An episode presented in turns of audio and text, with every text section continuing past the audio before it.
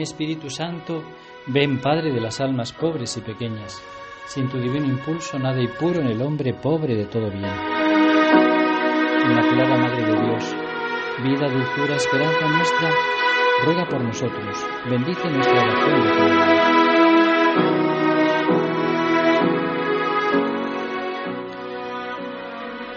Preparamos nuestros corazones para el encuentro con el Señor en la oración. Lo hacemos como habitualmente tomando las ideas del Evangelio de cada día. San Marcos nos sigue presentando a Jesús como el gran médico que nos cura de todas nuestras enfermedades.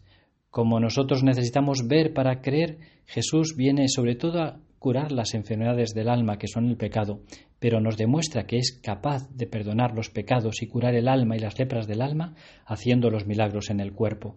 Pero Él quiere sobre todo curar las enfermedades interiores, las enfermedades del pecado y del alma.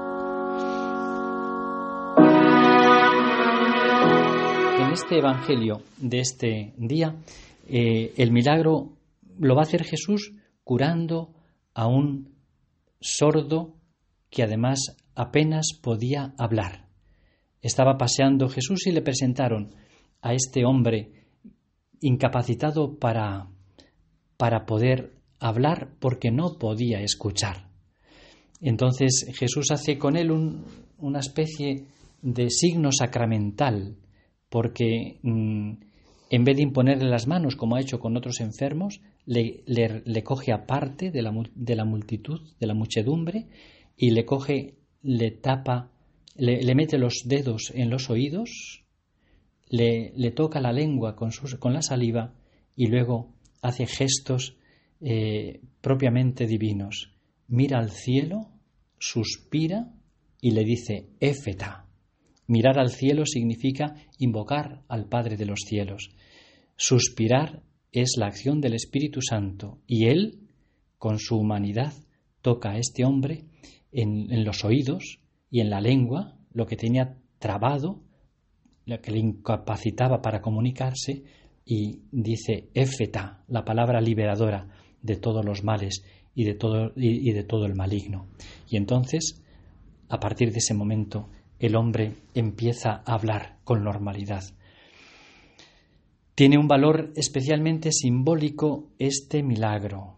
La sordera espiritual nos incapacita para poder escuchar nítidamente a Dios. Y si no escuchamos a Dios, no podremos hablar adecuadamente de Él. Es necesario que Jesús toque nuestra alma, toque nuestros labios espirituales, para que podamos escuchar nítidamente a Dios, porque Dios habla. Yo soy el Señor tu Dios, escucha mi voz. Repetiremos precisamente en el Salmo responsorial de este día.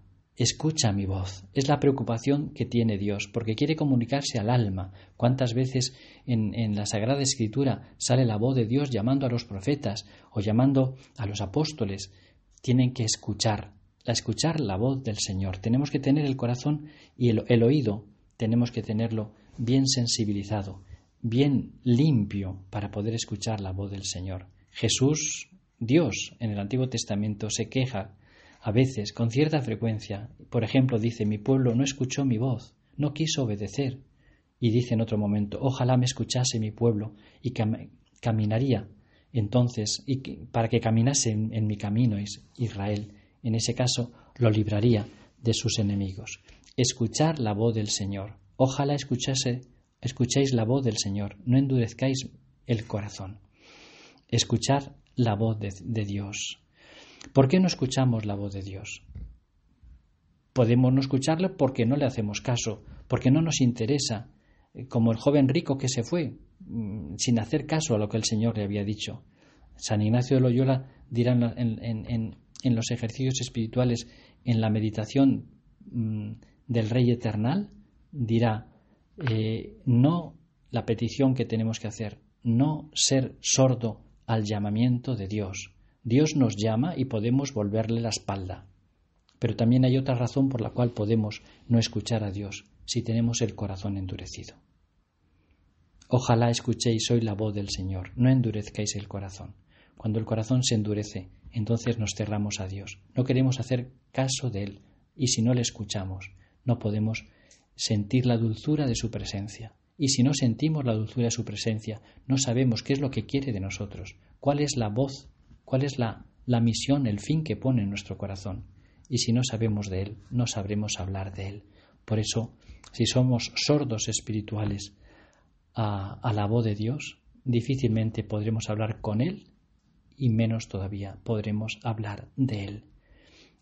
Vivir de espaldas a Dios sin podernos comunicar con Él es una gran desgracia.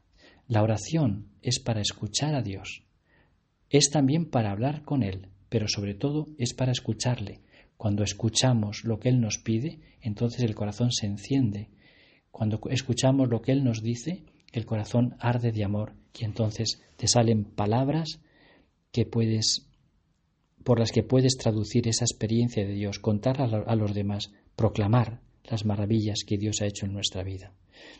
Hagamos oración todos los días para comunicarnos con Él y sentir la ternura de Dios, de un Dios que tiene palabras de vida eterna y que nos llena con su